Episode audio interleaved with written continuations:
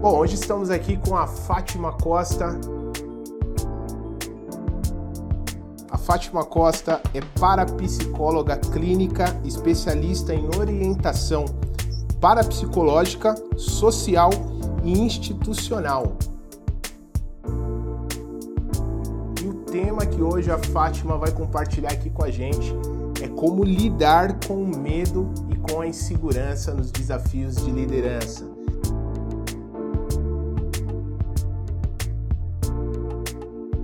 Você sente aí na sua rotina medo, insegurança em tomar suas decisões, em como agir em momentos de pressão, eu acho que hoje o bate-papo vai ser fantástico aí para que você possa ter insights, ideias com uma pessoa que estuda sobre esse assunto ela vai compartilhar um pouco tanto da história dela quanto como você pode lidar com esse tipo de situação.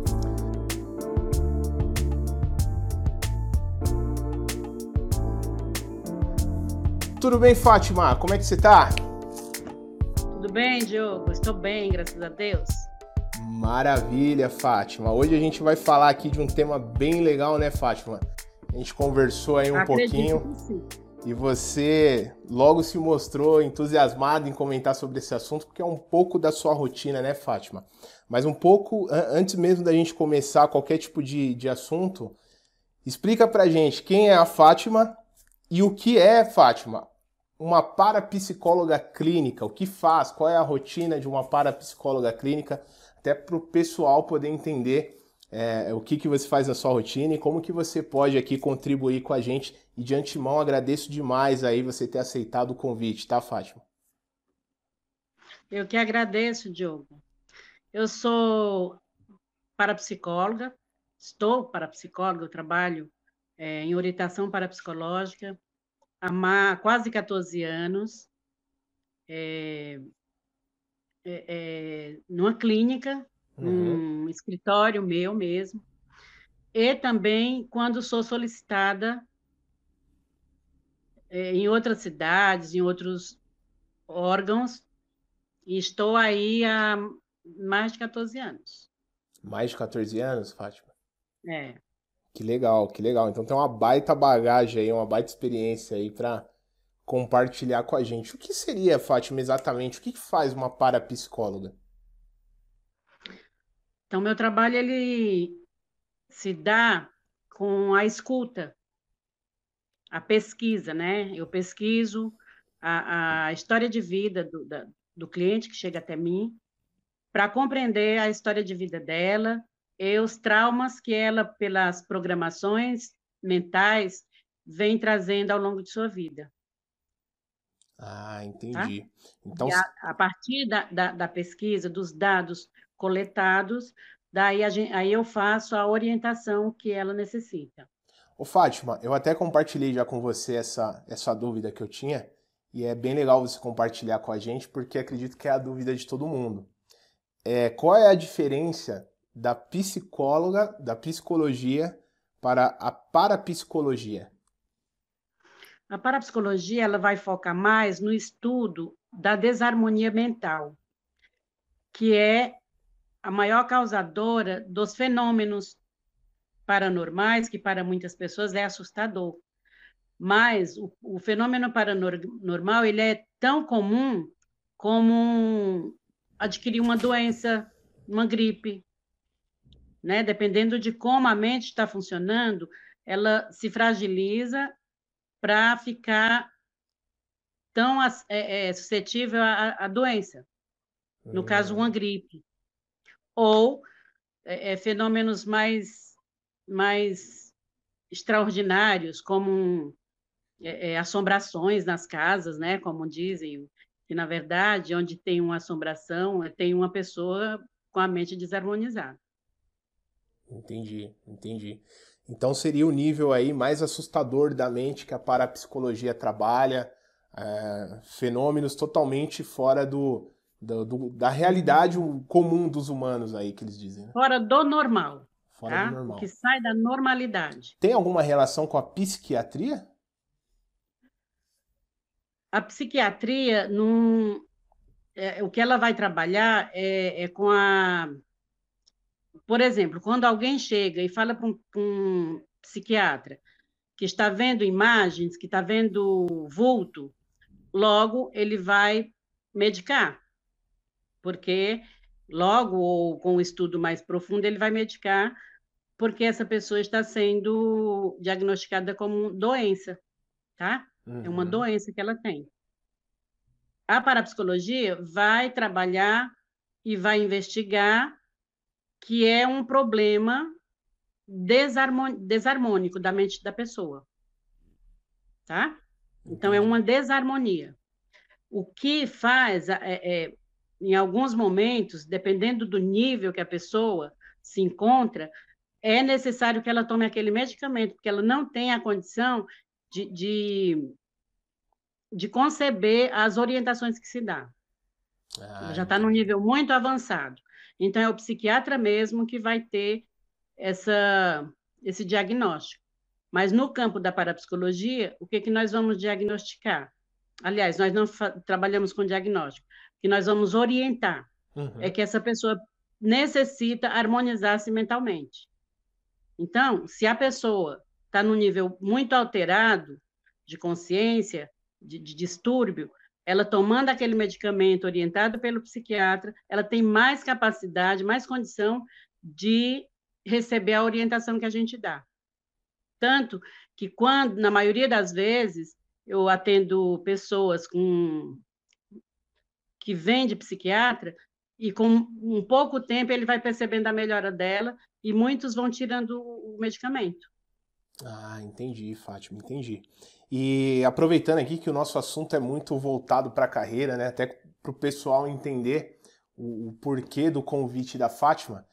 É, até que eu conversei com você, Fátima, antes mesmo de te fazer o convite, que uma das minhas críticas em relação a, ao mundo que nos prepara para o mercado de trabalho é que a gente aprende muito a técnica, mas ele, nós não somos preparados emocionalmente para lidar com os problemas que nós vamos enfrentar, nós não somos preparados em lidar com sentimentos que é natural do ser humano: medo, insegurança, raiva, ódio, enfim. Tem uma série de, de, de sentimentos que nós temos e que as escolas não nos preparam. Então, quando a gente é, colocou o líder Flix para atuar, foi justamente trabalhar muito essa questão do comportamento do líder, que a gente sabe que o líder dentro de uma empresa ele sofre muita pressão, ele sofre muito ali desafios que pode mexer sim com o nosso lado mental. A faculdade não ensina isso, a MBA não ensina isso, e às vezes a pessoa fica ali, como que eu lido com essa pressão, com o meu chefe tá em cima de mim, clientes, é, enfim, equipe, né? Lidar com vários perfis de pessoas no seu dia a dia. Então, eu tenho mais absoluta certeza que com esse conhecimento que você tem hoje, contando um pouco da sua história, Fátima, você vai contribuir bastante com a gente, né? E existem muitas pessoas na carreira, Fátima, que vai te procurar em relação a esse tipo de assunto para tratar aí de repente de traumas que ele está passando no dia a dia deles? Com certeza, várias pessoas. Por quê? É, a aceitação da capacidade humana, né, é, é, é, entra em disputa. Você fala de uma questão que é muito disputada. A sociedade, infelizmente, a sociedade cria pessoas para disputar uns com os outros, tá? Realmente. E a parapsicologia estuda a capacidade que os, todo ser humano possui Todos os seres humanos possuem uma capacidade imensurável, mas, infelizmente, dependendo da condição, do contexto onde essa pessoa é, é, nasceu, se desenvolveu, foi impedida de desenvolver essa capacidade na sua totalidade, né? na sua, no seu poder mesmo. Ela foi impedida por quê? Todas essas questões sociais. E aí tem, você mesma sabe, o quanto é, as pessoas são discriminadas. Dependendo da região que ela mora, que ela nasceu, dependendo do, da cor, né? Essas, todas essas questões de discriminações que nós conhecemos no decorrer da nossa vida. E nisso, o que, que acontece? Com muitos líderes muito bons, muitos, muito bons, inclusive eles passam a disputar, ao invés de, de, de confiar na sua capacidade e investir nela. E também apoiar aquela pessoa também que é um líder. Ao invés de criar competição, trabalhar junto. Né? Sim, eu, sim. Eu, eu vejo muito essa questão da, da, da competição, claro. Né? Existe competição é para um ganhar, mas eu acredito eu, eu, isso está muito aflorado. As pessoas estão competindo demais, desvalorizando esse potencial que todos têm, todos possuem, né? Sem dúvida, Fátima, sem dúvida. E a gente vê que no mundo corporativo, cada vez mais as pessoas elas têm é...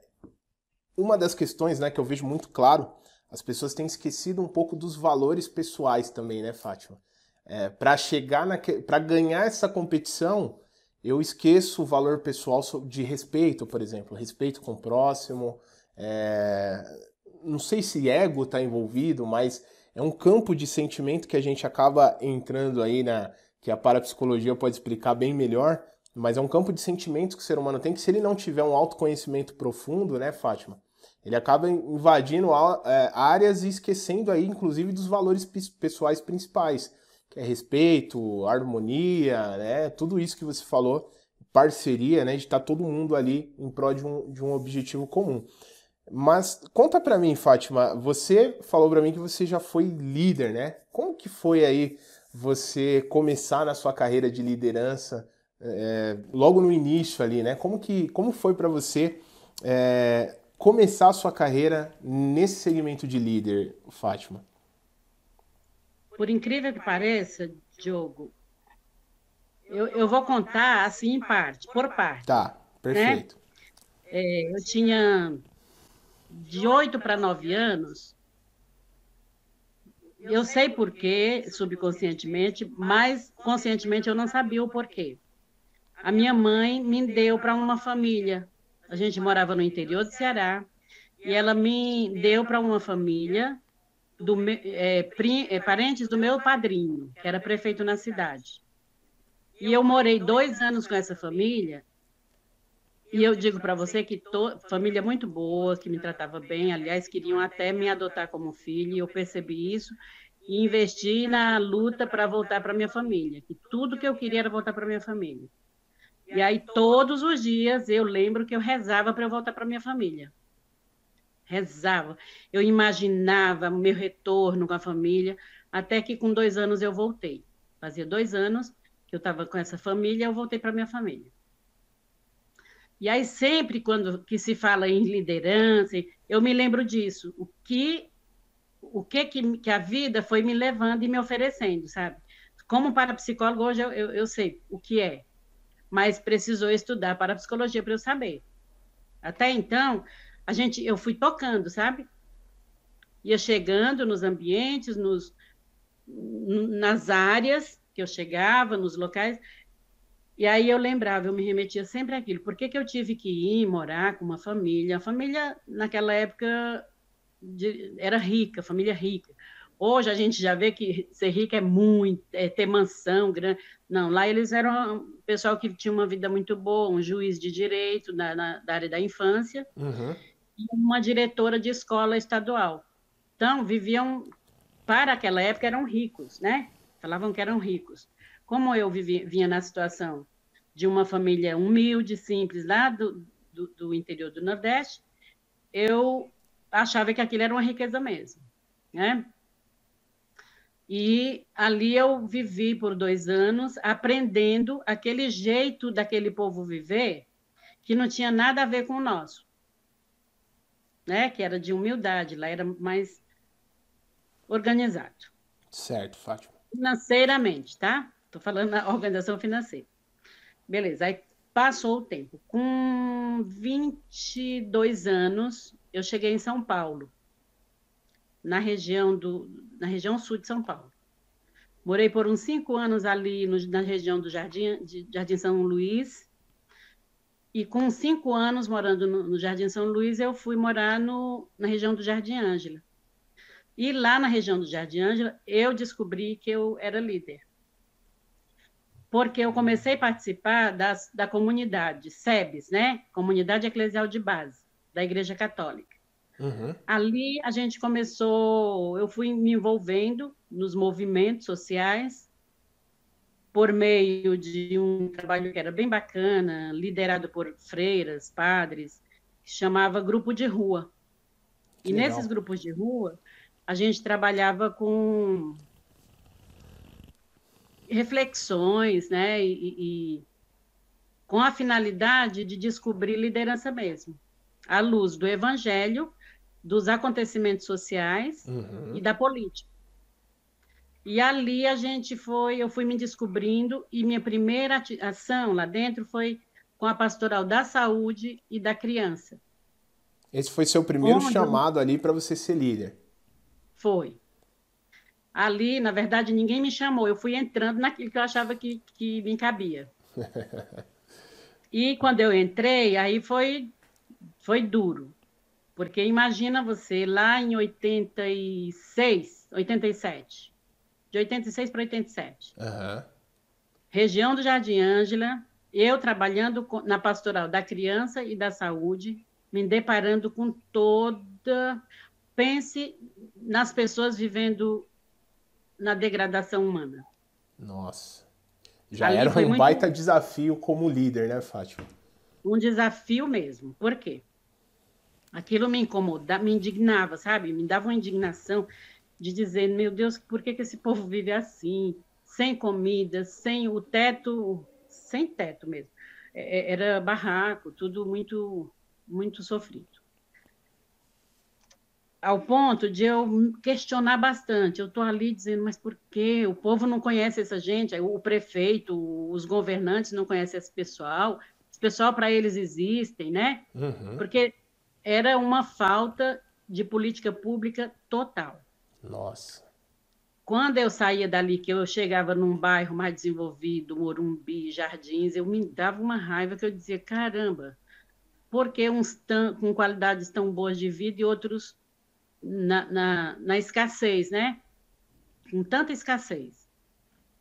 Mas ali o que, que a gente fazia? A gente trabalhava com a assistência, eu digo assim, a assistência mais é, não era uma assistência social, claro, era uma assistência de caridade mesmo, né? Porque a pessoa estava com fome e tinha que comer. Uhum. Então, a gente assistia mesmo com alimento, cestas básicas que a comunidade oferecia, o povo da comunidade mesmo, pobre cuidando de pobre, né? Uhum. É, cuidava com medicamentos e até fabricávamos a multimistura para dar para as crianças que estavam desnutridas. Nutríamos bastante crianças. Naquilo, eu, com aquela indignação toda, eu dizia: não, alguma coisa eu tenho que fazer, mas eu não sou salvadora do mundo, né? Mas alguma coisa eu vou ter que fazer. E aquilo na minha cabeça, até então, eu ia fazendo o que podia. Uhum. Né? organizando o povo, organizando as pessoas para se sensibilizar com aquela questão. Um dado momento, é, eu comecei a questionar e vendo aquelas crianças todas sofrendo, surge um, um, um concurso público e eu prestei o concurso e passei para trabalhar numa creche da prefeitura, uma creche direta da prefeitura. Uhum. Ali eu trabalhei uns cinco anos. E o meu marido quis ir embora para nossa terra. Né? Eu sou de lá e ele também, do Ceará. Fomos para lá, ficamos dois anos, bastante desafio, ao ponto de, com dois anos, a gente já tinha aprendido bastante com os desafios, tivemos que voltar. E quando voltamos, eu, eu recebi como que fosse uma injeção, sabe? Fátima, te movimenta, não é por aí, tá? E eu encontro aquelas freiras daquela época e uma delas me diz: Eu quero ver você estudando. E aí, Diogo, é quando eu digo: tem coisas que uma, uma frase é como se fosse um decreto. Eu aceitei Marca, né? aquilo. Né? Na semana seguinte, eu me inscrevi, me matriculei na escola, fazendo um supletivo de segundo grau. Uhum. Ah, eu já tinha uns 36 por aí. E fui estudar. Quando, na medida que eu estudava o supletivo, eu também estudava o, um cursinho pré-vestibular, o Educafro. Bem conhecido, coordenado pelo Frei Davi, é um franciscano que dedica a vida dele a isso mesmo. Uhum. Daí, terminando isso, eu prestei o vestibular na FUVEST, passei na primeira fase, mas na segunda eu não passei. Ciências Sociais. Não passei, então fui me inscrevi numa outra universidade, em serviço social, passei, e lá eu estudei com 100% de bolsa. No Nossa, primeiro ano, me convidaram para eu, uma ONG me convidou para eu coordenar um projeto social, para eu, na verdade, implantar um projeto social. Que legal, Atendi criança e adolescente. Ô, Fátima, então você recebeu o convite dessa ONG e qual foi sua reação quando você recebeu esse convite? Eu tinha um compromisso com um diretor de um departamento que era o NAI, da, da universidade que eu trabalhava, que eu estudava e trabalhava, uhum. eu trocava, era como se fosse uma troca. E eu tinha uma proposta do diretor do NAI para ele me contratar. Eu ali estava como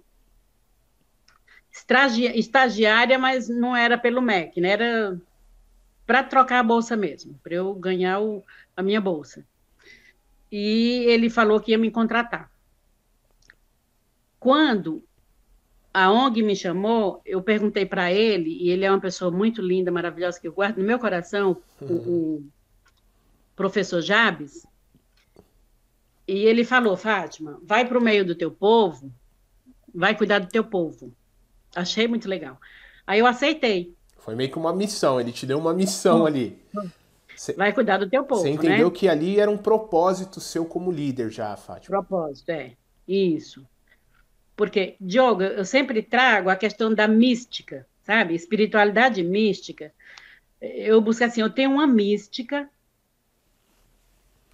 que eu caminho e quando eu vi, eu estou naquele lugar que eu tenho que estar. Entendi. Entende? Tudo tem um propósito para você estar naquele lugar. Exato. Né? Com a visão da parapsicologia, esse propósito eu tomo consciência dele hoje, sabe? Entendi. Aí eu faço questionamento, eu vou, não vou, por que, que eu vou, né? Antes não, me chamava e eu ia. Entendeu? Hoje você reflete e fala, poxa, se eu tô, eu se eu tô nesse lugar, é porque eu preciso fazer alguma coisa. Eu tenho. É, é uma missão minha estar naquele lugar, naquele momento, naquele horário. É meio Exato. que isso, Fátima? Que a parapsicologia é entende? bem. É, exatamente. É, é a tomada de consciência mesmo. Até então, graças a Deus, a minha programação foi levada, eu considero bem positiva, né? Porque aonde eu, eu, a minha caminhada foi em defesa da vida. Certo. O tempo todo, né? Então, conscientemente, com a parapsicologia, eu comecei a trabalhar a consciência, o, sub, o consciente que remete ao subconsciente na programação que ele tem. Então, se a programação que eu tenho subconsciente me leva para algo que não é legal, eu reflito, digo, isso eu não quero. Entendi. Só para é? o pessoal entender, ficar bem claro para todo mundo, Fátima, o que, que seria o subconsciente? O que, que significa esse subconsciente? Assim, a mente humana, ela funciona com duas funções. O consciente e o subconsciente. Perfeito. Então, a parapsicologia vai estudar e vai constatar que os problemas que temos está gravado no subconsciente desde o ventre da mãe. Desde a concepção. Concepção, gestação, nascimento e tudo que acontece na existência do ser humano. Está programado no subconsciente. O consciente, os estudiosos aí, eles constatam que não se usa nem 10% do, do consciente. que o maior criador, do maior inventor de, da maior criação, usa 10%. Então, os outros 90% fica por conta do subconsciente. E o subconsciente é aquele é, é aquela parte do cérebro que nós não temos consciência do que nós estamos fazendo, é meio que o automático, seria isso? Automático, exatamente. O subconsciente ele é automático. É, por exemplo, o ele... caso do carro. Quando eu dirijo um carro, eu nem percebo mais que eu estou trocando de marcha, que eu tô. Isso é o subconsciente mesmo. que está me controlando ali já. É ele quem grava, que grava, ele registra, tá? Então, pensa aqui, você vai dirigir, nos primeiros momentos tem que ter toda a atenção, porque tem que passar marcha, tem... Quando isso se torna um hábito, aí já está registrado, vai, vai acontecer naturalmente. Entendi. Não é? Sim, sim. Do mesmo jeito andar de bicicleta, sim. do mesmo jeito o, o, o esforço físico, a dança, né? Instrumento música, musical. Instrumento musical. Então, o subconsciente ele grava o que nós estamos falando aqui, o subconsciente está gravando. Ele está gravando a minha emoção, a sua. Entendeu? Entendi. Muito interessante, bem, bem interessante mesmo. É... Então, ele é automático e ele não dorme, tá? Então, a, a, sempre trabalho isso a respeito do trato com a criança. Quem tem criança, quem está gestante, ter cuidado com o que fala, as atitudes que tem perante as crianças, porque a criança ela não está utilizando ainda o consciente para ela filtrar. Tudo que acontece é programado. Nossa, e na, na fase, na fase da, do desenvolvimento dela vai acontecendo. O Fátima, aquela então, programação. Quer dizer, antes mesmo de nós vir ao mundo, no momento que nós estávamos na barriga da nossa mãe, é, pode ser que ali nosso subconsciente já estava trabalhando, escutando o que um pai estava falando, uma mãe, as pessoas ao redor, já estava registrando tudo.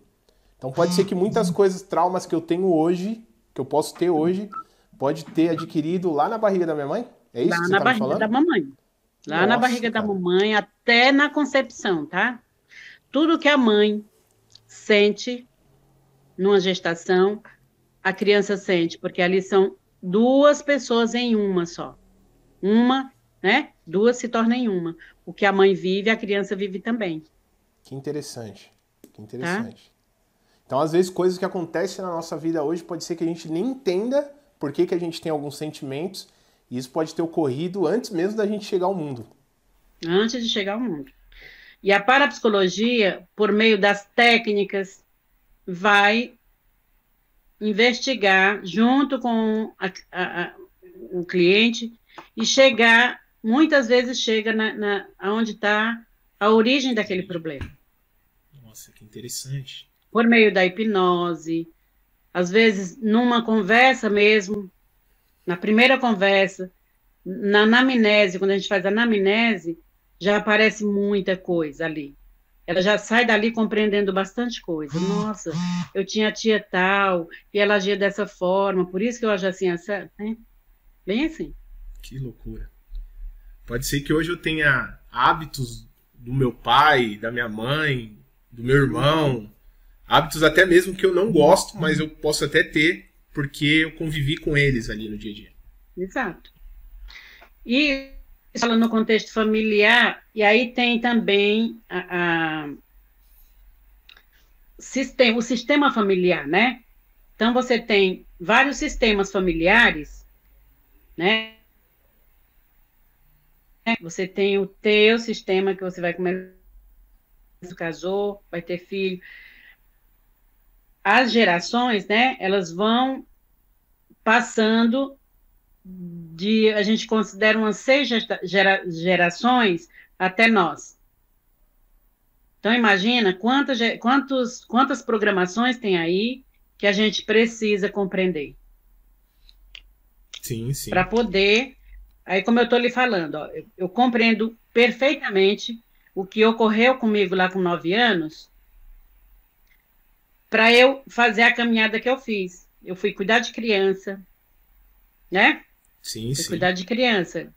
Criança na pastoral da saúde, da criança. E depois eu fui trabalhar com criança na prefeitura. Eu estava cuidando de mim. Acredita isso? Olha só. Tá? Então, essas programações que a gente vem trazendo, é por, por isso que eu falo, ó, tem que analisar. Você tá, quando você estiver cuidando de alguém, você está dizendo, está cuidando da pessoa ou de você? Tá? Para você observar qual é o teu trauma, qual é a tua limitação, e assim você não entrar na limitação que é do outro. Entendi. Tá certo? Entendi. Muito interessante.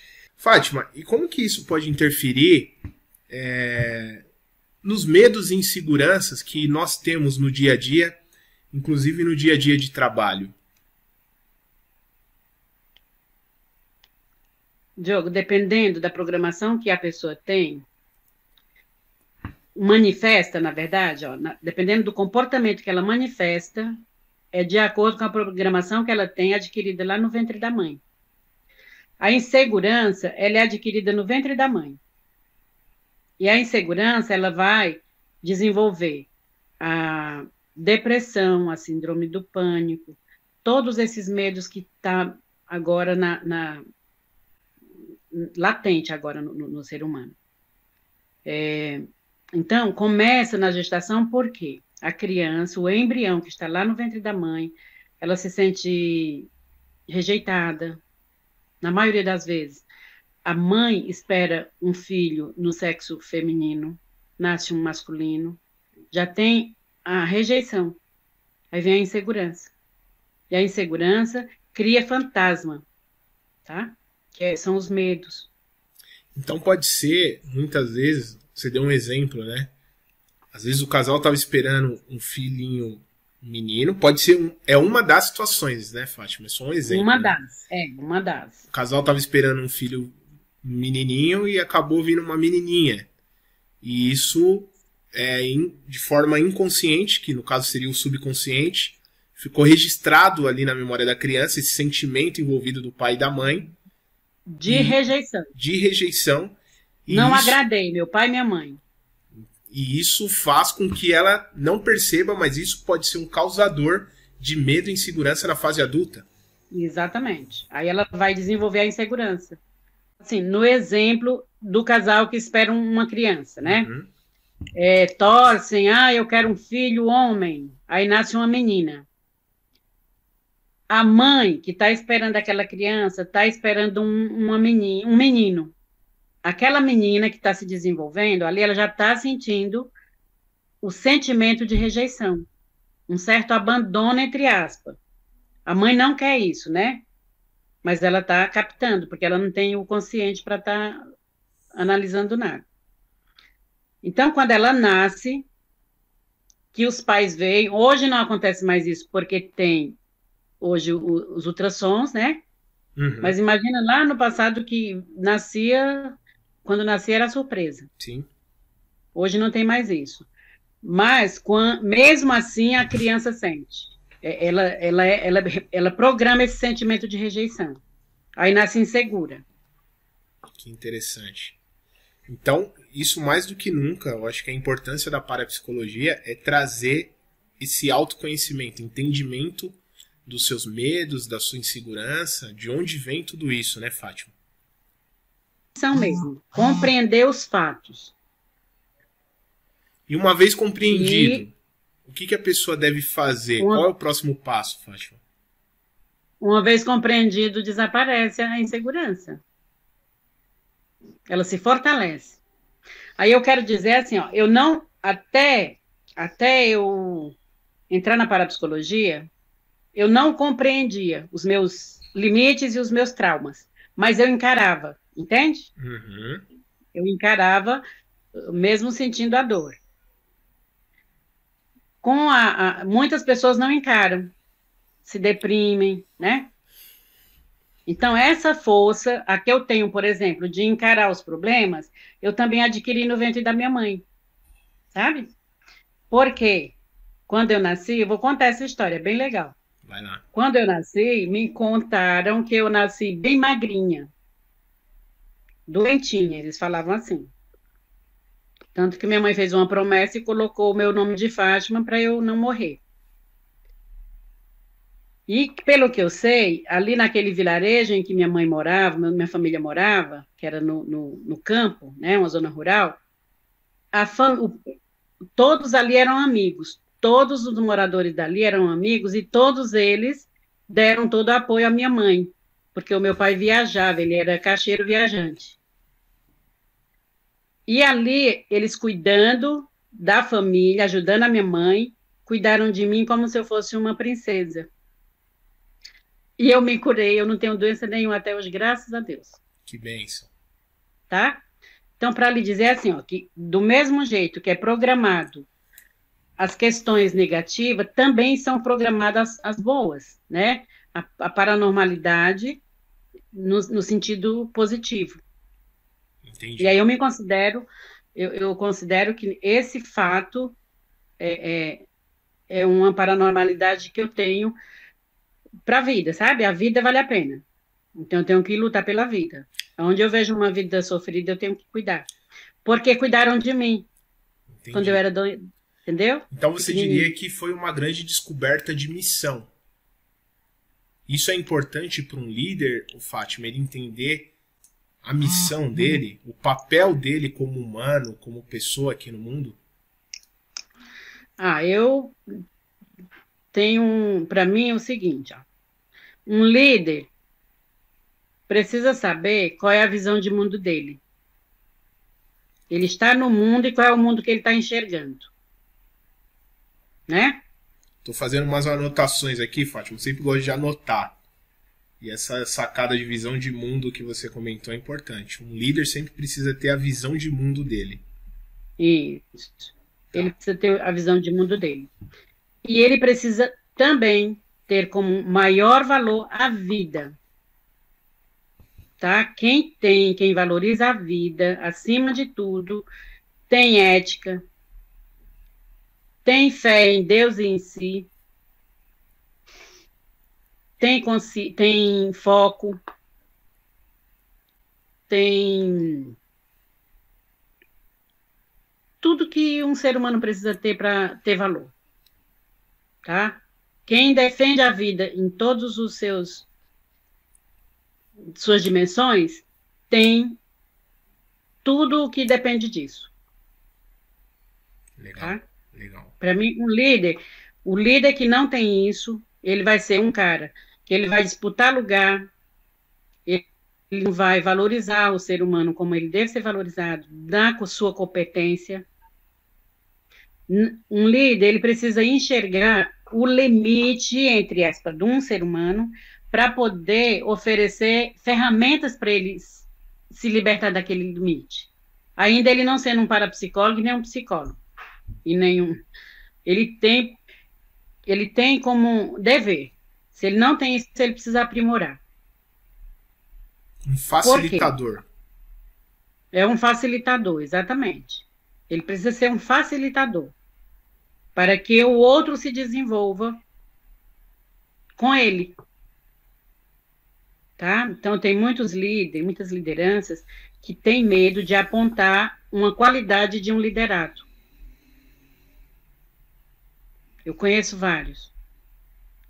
Tá? Então, aquelas pessoas que, elas estão, que, que, que ele está liderando têm capacidade imensurável de estar ali ó, junto com ele crescendo, mas ele tem medo de abrir a, a oportunidade, né? Então, o líder que não tem isso, ele precisa estudar bastante a questão da, do autoconhecimento. Porque o medo, né? Ele nem é culpado por isso, tá? Mas ele precisa compreender aonde tem, por que, que eu tenho essa restrição tão grande em não abrir a possibilidade do outro crescer junto comigo. Excelente, excelente. Tá? E, esse... e aí, depois que eu coordenei o, o, o, projeto social que atendia criança e adolescente, uhum. que eu fiquei lá por sete anos, eu coordenei um outro serviço que atendia mulher em situação de violência doméstica, por cinco anos, como assistente social, né, na época.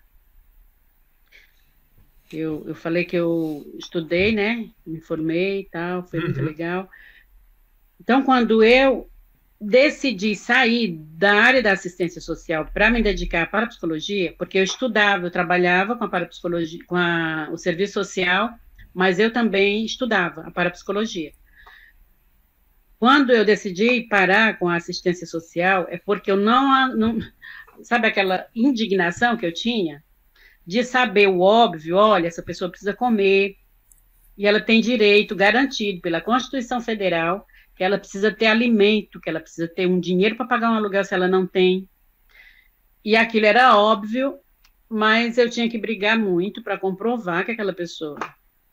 Então eu falei, não, eu vou me dedicar para a psicologia, porque ali eu vou atender individual ou em grupo, né? Uhum. Ou em grupo, no sentido de trazer, né, de colaborar com as pessoas para que elas se se apropriassem desse poder extraordinário que todo ser humano tem e ela mesma ir atrás da sua garantia de direito, sabe? Social.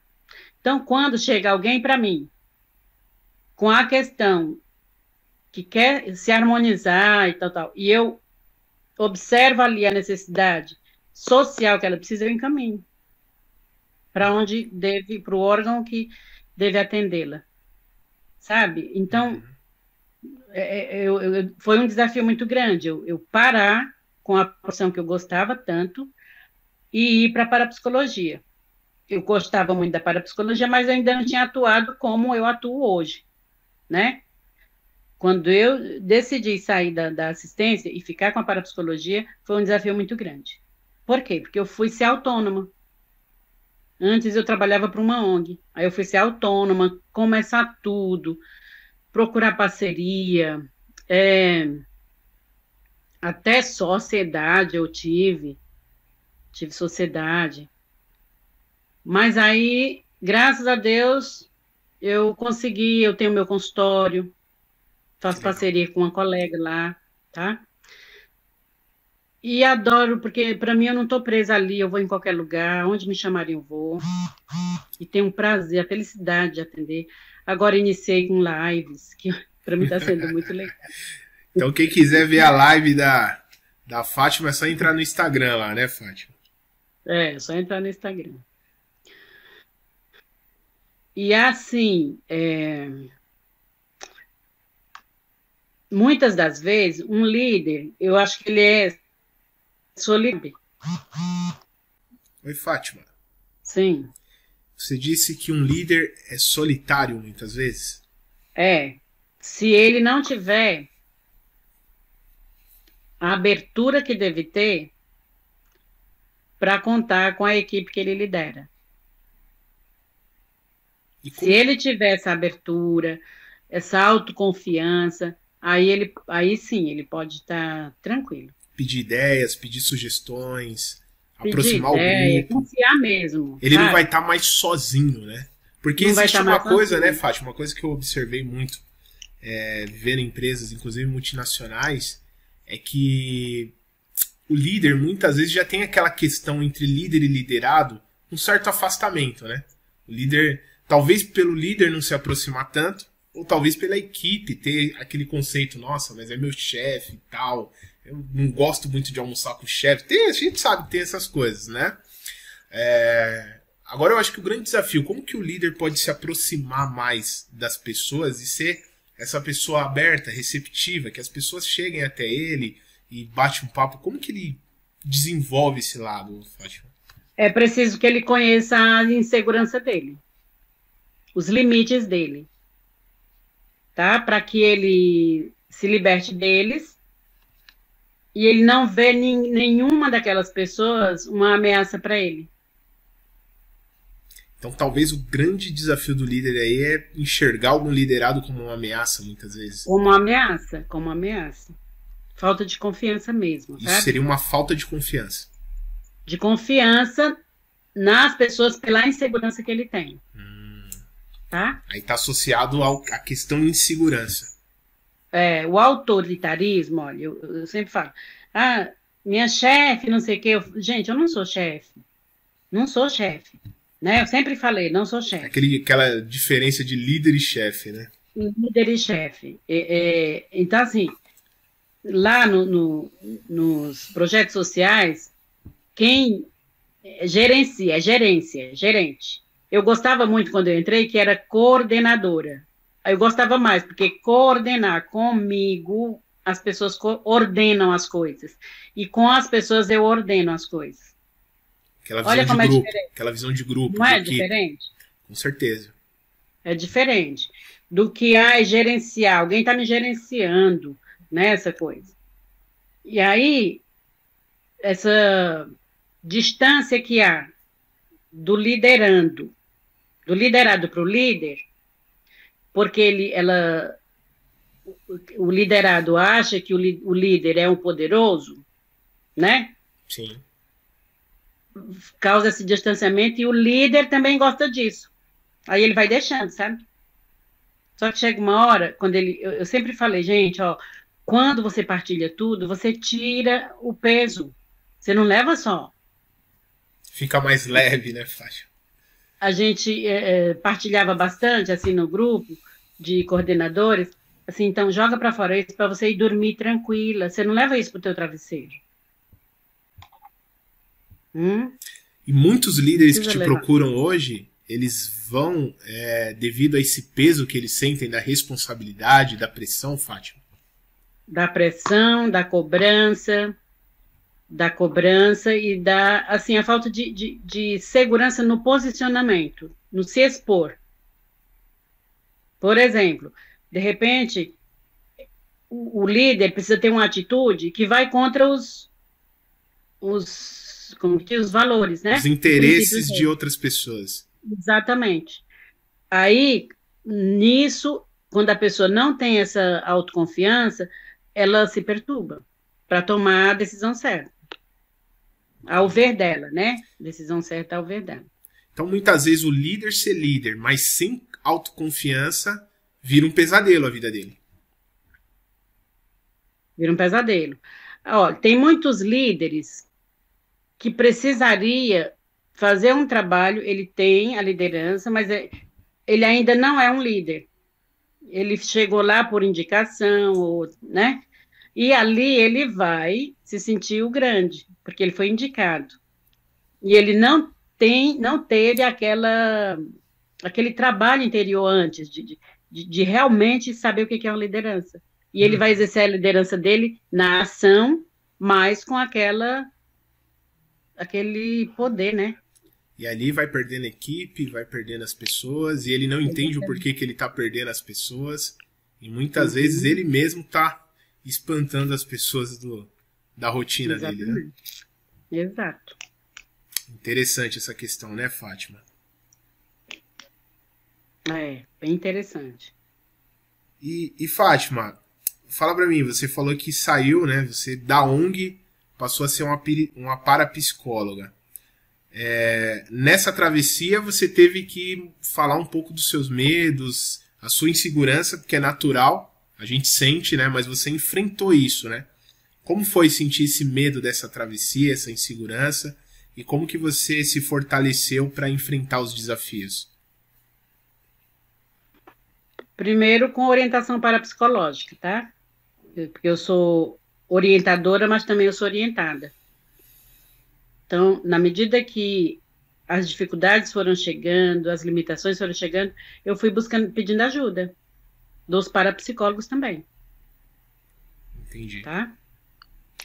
Aí eu fiz orientação com eles e tal. Legal, Fátima, legal.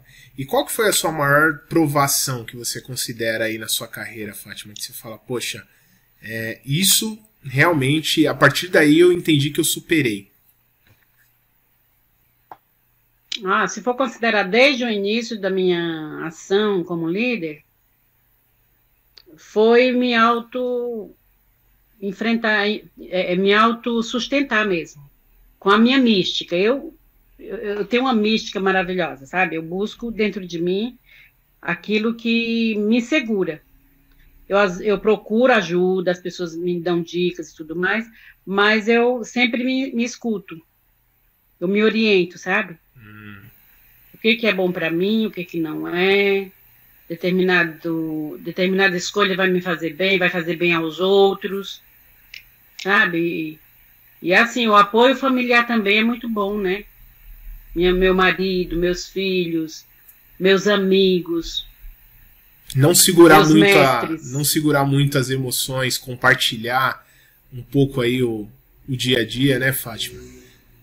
É, não. O que é do outro é do. Na emoção, se eu estou ajudando alguém, né, eu não vou poder levar a emoção dela para mim, não. Né? Uhum. A emoção, o povo vive muito emotivo também, sabe? A emoção, ela gera sentimento. Dependendo da emoção, o sentimento é de dor. E quanto mais se valoriza as emoções e os sentimentos, mais dor vai sentindo. Então, quando se utiliza bastante o consciente, você se se torna vivendo com uma razão. Qual é a razão da minha vida? Né? Por que, que eu estou em determinado momento fazendo tal coisa? Por que, que eu estou em outro? Então, ter consciência disso. E, e, satisfação e alegria, sabe? Eu penso que o dinheiro, ele é muito bom, mas as pessoas correm muito atrás dele, esquecendo de cuidar dessa parte. Da parte do, da felicidade interior, do cuidado interior né? Essa alegria de viver. Nós estamos numa pandemia, sabe? E eu estou vendo que as pessoas estão reclamando muito. Eu estou sentindo bastante pelas pessoas que estão sofrendo a, a, falta, né, a necessidade. Mas o que, que eu posso fazer para ajudar essas pessoas e não entrar na dor dela? Porque senão a gente adoece. É verdade. Né? tomada de consciência é cuidar, é o que, que é teu e o que, é que é do outro. A gente pode ajudar o outro em que circunstância, né? Tem muito claro isso. De repente você entra na dor do outro, são dois doentes. É verdade. É verdade. Ao invés de um. Isso. Então, se eu posso ajudar, de que maneira, com o que eu posso ajudar e de que maneira, né? E se você tivesse que dar uma dica, o, o Fátima, para um líder, para que ele para que ele controle mais aí esses medos, essa insegurança, ter mais autoconfiança, qual dica que você daria para ele que ele pudesse já tomar uma ação hoje, se fosse o caso, para que ele fortalecesse um pouco mais esse lado? A dica que eu dou é assim: observa o que, que é, qual é o maior valor para esse líder. O que, que é valor? Né? Repetindo, é a vida. Valoriza a vida. Quem valoriza a vida sabe o que é ser ético, sabe o que é ser. É, ter segurança, ter fé em Deus, em si. Tá? É porque é a vida que vale a pena. A vida é que está em jogo. As outras coisas são consequências tá? Então, quando você tem, valoriza, você começa a trabalhar a tua espiritualidade, você começa a trabalhar a tua posição na sociedade, quem é você, né? Qual, o que, que você faz com a tua vida, né? E daí, com certeza, uma pessoa que valoriza a vida, que tem a vida como o, o bem maior, vai ter vai ter o que a gente muito está precisando, que é a ética, né? A gente está precisando muito de ética. né? É verdade. Ética. Valores, né, Fátima? Valor. Vai ter a, a convicção, né? Convicção e, e, e, determinação daquilo que quer fazer na vida. Acreditar Porque é assim, ó, nós vivemos num mundo assim que está muito. Pode ser que agora, depois da pandemia, isso mude. Eu estou acreditando que sim. As coisas têm mais valores hoje do que o ser humano, do que a vida humana, né? As coisas, o ter, não que não seja importante, é que precisamos ter vida de, em qualidade. É preciso que a gente tenha. Uhum. Mas do que a gente está vendo aí, ó, é, por tudo vale o dinheiro. Se vive nesse, nesse contexto de lutar, o dinheiro é que está na frente da coisa. E, na verdade, o dinheiro é consequência de tudo que a gente faz. Então, a gente precisa re refletir um pouquinho. Eu tenho consciência do que eu sou? né? Sim. Muitas pessoas não sabem, não têm a consciência do ser.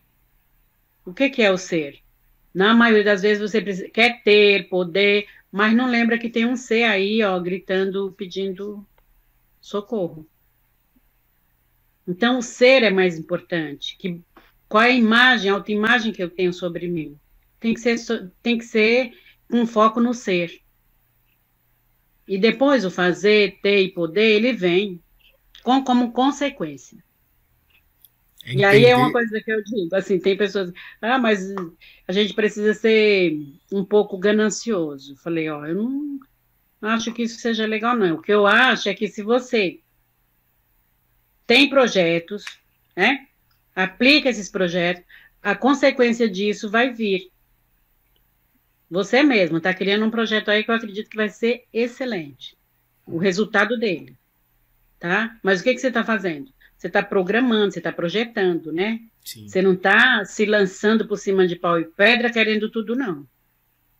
E tem Tá muito comum isso, é dinheiro, dinheiro, dinheiro. Então, o que eu fizer não importa, eu vou perturbar uhum. a pessoa até ela me, comprar, me comprar tal coisa. Uhum. É ridículo, né? Então, calma, né? Isso que você calma. falou é muito importante, viu, Fátima? Porque quando a gente entende, né, como que a gente pode contribuir, né? Eu acho que o dinheiro é consequência do quanto você ajuda o próximo né? O quanto você, você falou uma palavra bonita, transcende no próximo, né? Então, quando a gente entende um pouco do, de como a gente pode ajudar com as nossas experiências, do que a gente passou, nosso conhecimento ou experiências vividas mesmo, é, e você começa a criar coisas para ajudar essas pessoas, o dinheiro é o que você falou, o dinheiro é só uma consequência, né? O seu papel hoje é ajudar pessoas a se libertarem muitas vezes de algo que ela nem sabe o, o que ela está passando, né? Tem pessoas então... que me procuram que têm muito dinheiro e que o dinheiro não está valendo muito não. Tá? É, é, é uma confusão que a sociedade coloca, né? Se a gente não tiver olhos atentos para enxergar isso, é realmente o que você falou. A gente valoriza as coisas erradas. E quando Exatamente. valoriza as coisas erradas, a gente ainda começa a sentir um vazio aqui dentro, né? É. E aí, o que eu penso é assim, ó, tem que ter o equilíbrio, né? É preciso que, que tenha o equilíbrio. E o que, que é o equilíbrio, né? Se for pensar no equilíbrio que, que se trabalha na, na física, né? Uhum. É a uhum. física que trabalha o equilíbrio. Uhum. Não, é, não seria esse equilíbrio, equilíbrio mental, para dizer assim, olha, o que, que eu preciso de fato para minha vida. Para eu ser feliz. Para ser feliz não precisa de nada. Seja feliz e pronto, agora. Feliz é o hoje, né, Fátima? Porque a vida está passando agora, né? Amanhã eu não sei, daqui a pouco eu não sei se eu estou viva, mas agora eu estou, eu tenho certeza. Então eu vou ser feliz agora dando essa entrevista para o Diogo. Sabendo que essa entrevista vai ajudar muita gente. Eu Amém. espero, né? Com certeza vai, com certeza vai. E para quem está assistindo aí, deixa aí nos comentários, né, o quanto está sendo legal aí esse bate-papo com a Fátima, que não tenho nem palavras para agradecer, viu, Fátima? Com certeza esse bate-papo aqui vai libertar a mente de muitas pessoas que possivelmente com esse mundo louco que a gente vive hoje, pressão para todo lado. Então, um, uma das coisas que me motiva é, é, uma, já ter passado essas pressões muito em mundo corporativo. E eu falei, poxa, eu conheço tantas pessoas legais, a Fátima é uma delas tudo que a gente já passou na vida, por que não criar algo que possa ajudar as pessoas a, a se desenvolverem mais, a se entenderem, a buscar mais? E uma das nossas filosofias aqui dentro é justamente essa, Fátima. É não só trabalhar a parte técnica, que é o que a escola ensina, a faculdade ensina, como dar um feedback. Isso é técnico, isso eu aprendo num curso. Mas me conhecer, eu não, me, eu não aprendo em qualquer lugar. Exatamente. Né? Então, só esse bate-papo seu aqui é riquíssimo pra gente, viu, Fátima? É uma das matérias que falta aí no currículo escolar, né? Lá da infância. Total, total. Eu só vim conhecer autoconhecimento por buscar formações em desenvolvimento pessoal, porque fora isso, não tive em escola, não tive na faculdade, e eu vejo o quanto isso me fez bem de encarar as crises que a gente passa, encarar os problemas que a gente passa no dia a dia, porque problema todo mundo tem, só não tem problema que já partiu para outro plano, né, Fátima? Mas para quem está é. aqui, é problemas diários. E se a gente não tiver uma mentalidade bem fortalecida, a gente entra realmente numa sinuca de bico aí, né? Viu, Diogo? Tem uma coisa que eu acho que é bem bacana também. É, na maioria das vezes, os líderes, eles se comparam com quem tem nome, sabe? Com quem já é famoso, hum. com quem já desenvolveu. E quando ele não consegue chegar lá, ele, ele começa a sofrer. Famoso comparativo aí, né? Comparativo. E a dica que eu dou, se é para comparar, compare-se com você mesma. Quem você foi ontem e com o que, que você é hoje. Né? E aí, quando eu olho para os meus projetos, que eu escrevo bastante, eu digo, cara, eu sou uma campeã, eu sou vencedora. sem né? dúvida, sem dúvida, Fátima. Então, mas muitas vezes a gente espera que os outros falem isso pra gente. Isso é muito ruim, né? Sem dúvida. A gente fica esperando uma aprovação, né? Ai, tá legal. Exatamente. Não tá. Na verdade, quem tem que aprovar somos nós mesmos. Já tem que ir para dentro, fazer acontecer, né, Fátima?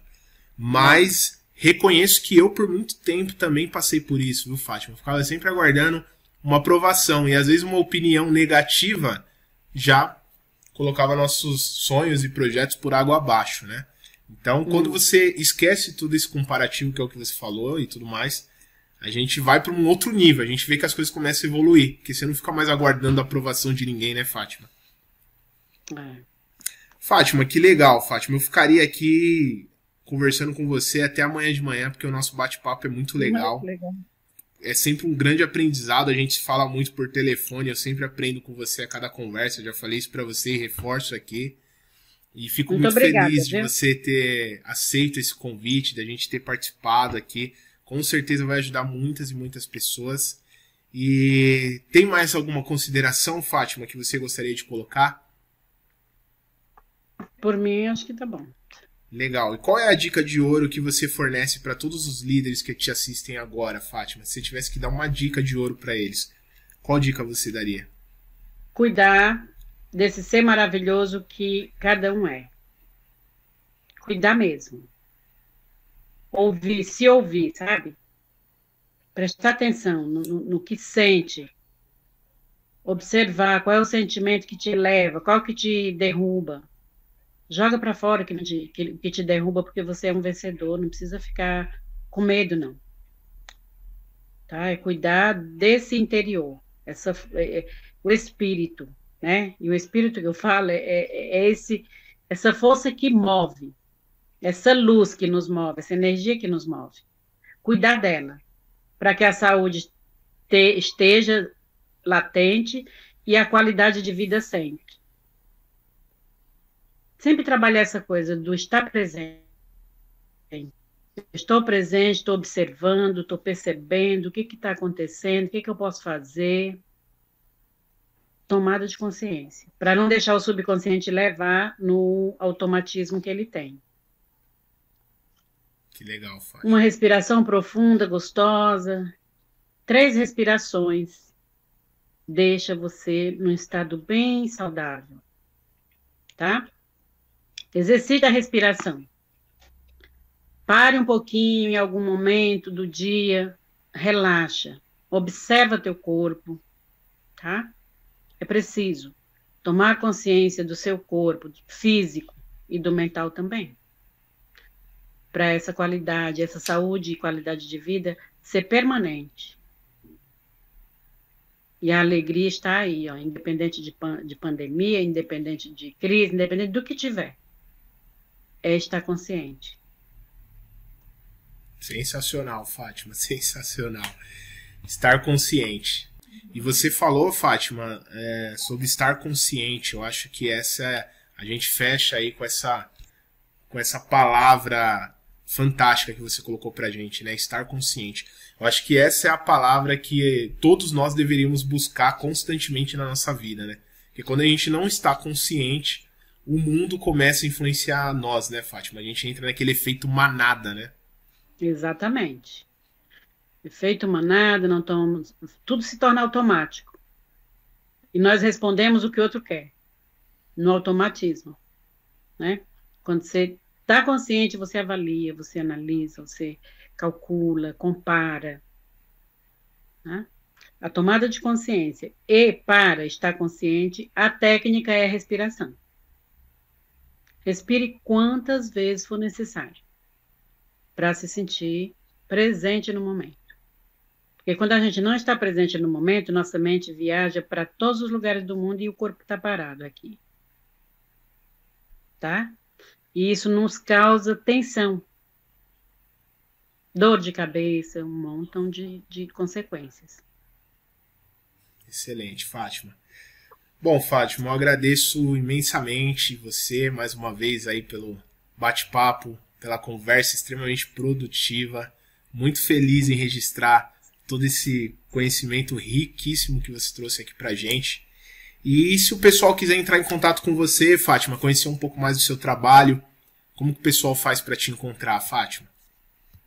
Tem o WhatsApp, né? Um 11 96331 7594 e tem o Instagram e o Facebook. Legal. Eu vou deixar todos os links aqui na descrição, tá, Fátima? Eu vou colocar aqui os links do Instagram, do Facebook, para o pessoal te localizar e também o seu WhatsApp. Vai estar tá aqui embaixo. Posso deixar aqui para o pessoal? Pode, agradeço. Ah, legal. Excelente, Fátima. Fátima, muitíssimo obrigado. Não tenho palavras aí para agradecer. Obrigado pelo seu tempo aí que você disponibilizou. Eu que agradeço pela confiança que você tem aí, tá? Tudo de bom. É um sucesso esse teu projeto. obrigado, Fátima. Fica com Deus aí e até a próxima, viu? Você também. Até. Até lá. Tchau, Tudo tchau. De bom. Tchau. E claro, não se esqueça, hein? Se inscreva aqui no canal para você sempre receber mais dicas e compartilha com amigos, né? Que você acredita que pode ajudar essa informação, tá legal? E só para a gente finalizar, você já sabe, né? É, nós temos diversos cursos aqui para você se desenvolver como líder. Um deles é como aplicar o feedback da forma correta. Eu vou deixar um link aqui embaixo. Clica nesse link, escolhe lá o curso que você acredita que mais vai te ajudar. A gente tem uma prateleira de cursos aí para te ajudar a desenvolver como líder, tá? E vai ser um prazer muito grande ter você com a gente na nossa comunidade, tá legal? Um grande abraço. Tchau, tchau.